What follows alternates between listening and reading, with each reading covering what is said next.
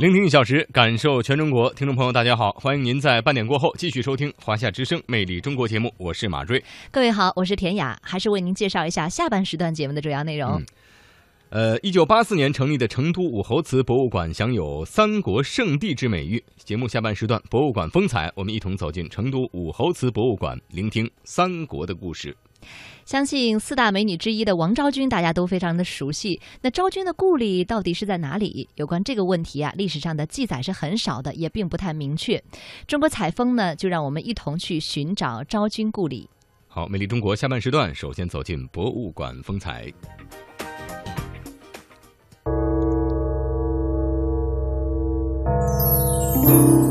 博物馆风采。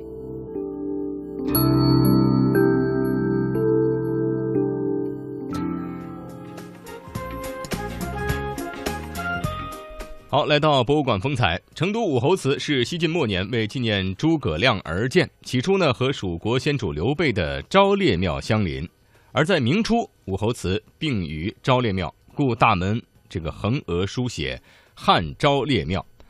后来呢，祭祀诸葛亮的武侯祠并入了汉昭烈庙。在一九六一年的时候，博物馆被国务院评为全国第一批重点文物保护单位。一九八四年，成都。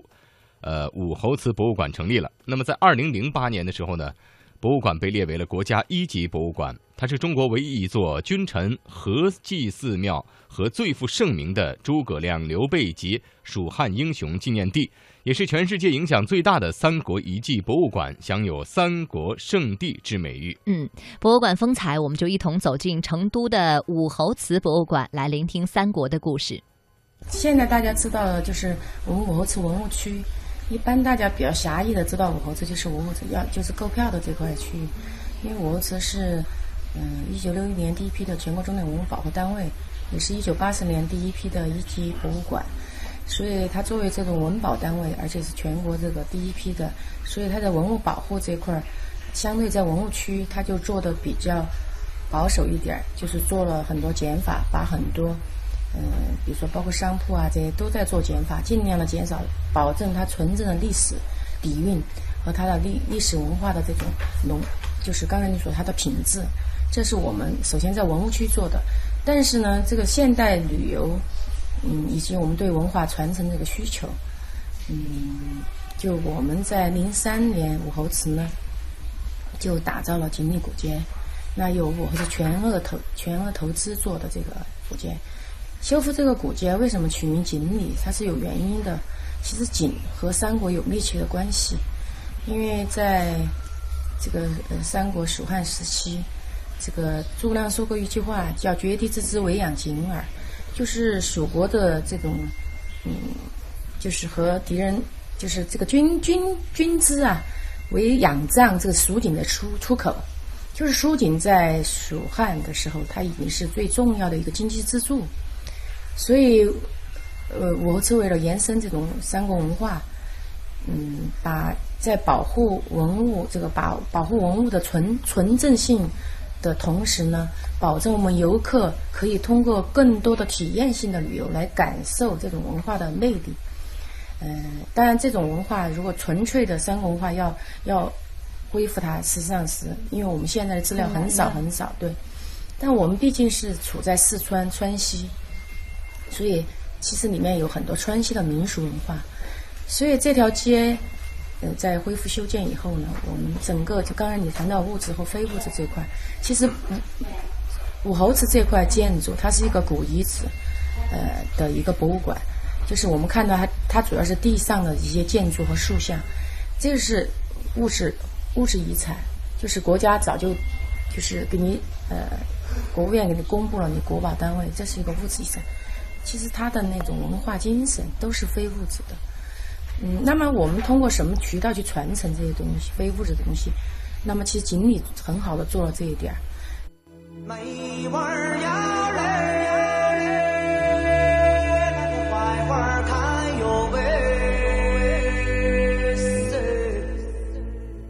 传说中，锦鲤曾经是西蜀历史上最古老。最具有商业气息的街道之一，早在秦汉三国时期便闻名全国。现在锦里占地三万余平方米，街道全长五百五十米，分为锦里一区、锦里二区，以明末清初的川西民居作外衣，三国文化和成都的民俗作为内涵，可以说是集旅游、购物和休闲娱乐为一体，是每一个到成都去旅游的人不可错过的地方。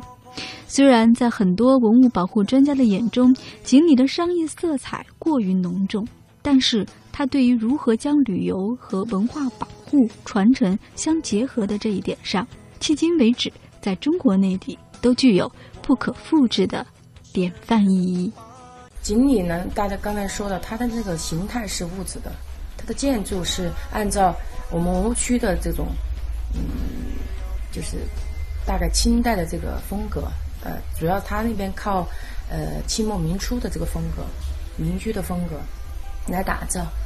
但是它的这种内容，它的景点的，你们可能仔细要转景，你会发现，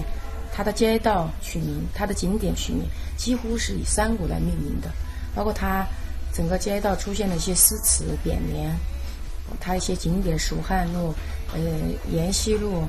万里子桥、诸葛井、阿斗井，这个什么黄龙潭等等等等，它都是以这个三国的这种。呃其实用三国的这种文化去点缀它，那但是仅仅靠这个，我刚才说它是不够的，所以它里面充实了很多我们四川的民俗文化、民间名妓、民艺，包括四川的美食。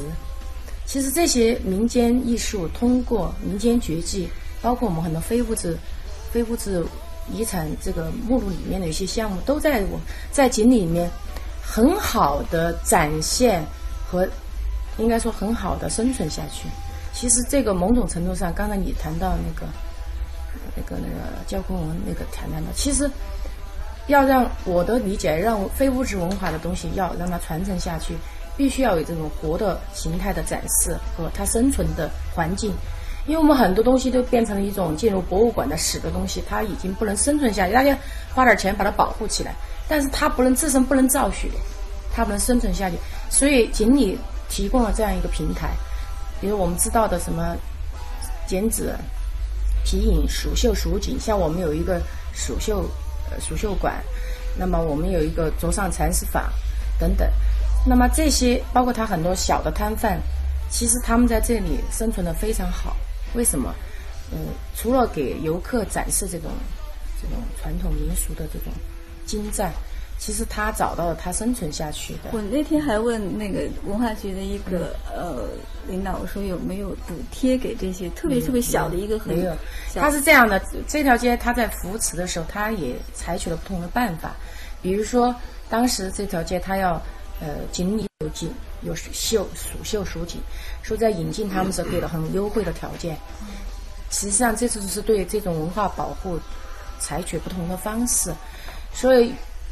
有时候可能这些小摊贩他们自己都能生存下去，而且生存的非常好。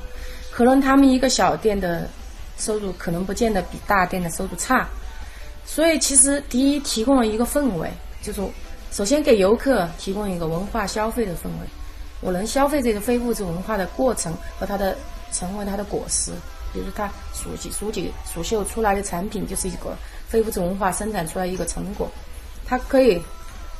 它它可以来，就是在这种氛围下，它很愿意去消费，甚至付出更高的价值来消费。另外一方面，正因为有这么多游客，它形成一个品牌，它保证了一定的人气和流量，所以它始终形成了一种不断的就是让让这种记忆生存下去的环境。环境和条件，嗯嗯，我们也到过很多，就是国内其他的城市，也是就是跟你们的理念是比较接近的，对。但是能够像锦鲤做的这么好，做做的这么活的，我觉得就是很难找到第二家。所以我们比较好奇的是，就是你们在这个呃从文物修复的这个。呃，角度，然后从引进的这个非物质文化遗产的项目的角度，应该说是在各个关口，它都做好了非常好的一个把关。比如说文物修复它的这种精致性，然后引进这个呃，我们说品牌品牌和项目，它也会经过很多的考量。这方面您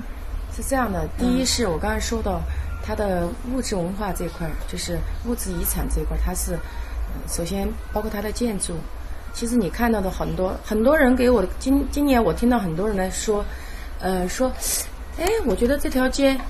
好像好多好多年前就存在这里，它非常古老。实际上，这是我们修复的一条，应该说是一种无中生有的街，但是它延续了我们的文化一个传播的一个途径，有更好的途径来传播它。在你看到那些门窗，实际上都是旧的，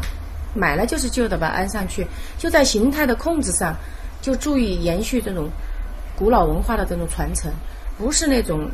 一看就是新打造出来，然后大家就没有兴趣了。第二，我们零九年做了个很好的，把这个古街做了很好的补充和提升，因为我们做了锦岭二期，锦岭二期它就把那个水系给引进去了。四川是一个古老的有水文化底蕴的一个城市，虽然现在的水和以前不能比，但是当年唐代的时候，门泊东吴万里船，真的是水是成都的一个灵魂。所以，所以我们在二期的时候，增加了更多的这种，还把成都一个很很好的文化融进去，就是休闲文化。就是我们有一句口号叫“拜武侯泡锦鲤”，泡是指什么泡？是泡茶的泡。成都休闲文化最典型的代表就是，嗯，泡茶的这个泡，就是说我们也可以在拜谒以一种崇高的形式拜谒这个武侯的这种精神，同时我们也可以到锦里去感受成都的民俗文化、成都的休闲文化。嗯，其实这种在感受这种文化的同时，实际上我们会通过这种文化的感受，去体验到我们物质和非物质文化带给我们的巨大的这种感染力。我觉得我们现在的游客不需要说教式的，他而更更需要的是体验式的。所以在这个体验的过程中，他会感受到啊，四川的这个民俗化太棒了。因为老外来，他特别喜欢，为什么？他觉得你很中国，很四川，很成都。他这个就就产生了很大的差别，他的个性就出来。他觉得你成都就是，他就觉得你这个，哎，成都是个历史文化名城。从这条古街，他感受到了它的气息，它这种气息是由很多细节组成。刚刚我们说到它的建筑形态，它的业态的控制，它的这个品牌的引进，包括我们的这些景点的装饰。其实有时候你不仔细看，你只是觉得这个氛围很好，但是这些氛围都是用这些细节来体现出来应该看的体现出来的，方方面面体现。所以从这些细节，他做到了这种文化的传承和感染力。所以很多游客愿意付出，比如说小吃，他愿意付出更大的代价去吃，他觉得反而吃的很有味道。其实可能有些东西同样的换一个地方，换个氛围不一样的地方，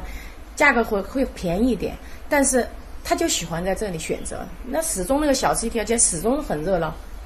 他这条线他保留了很多四川的那种，也有外地的，但是他是为了丰富内容，但他很多本地的一些传统东西，他展示给你看，你吃的过程也是一种体验的过程，他会非常喜欢。而且把四川的四川的美食文化，因为我们有三国园，把三国文化体现有三国宴，那我又有很多四川的美食小吃，其实体现了成都的这种美食文化，它有茶馆，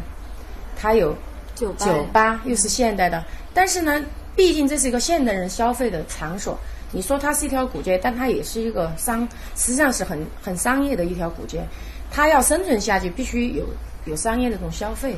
所以它又引进一些大的品牌，比如说星巴克，比如说 DQ 冰淇淋。它实际上让年轻人吸引他的地方是，哎，他有一个传统的氛围，但是我也保证我的现代生活方式，嗯，这个是他能生存下去最重要的原因。所以为什么年轻人也喜爱？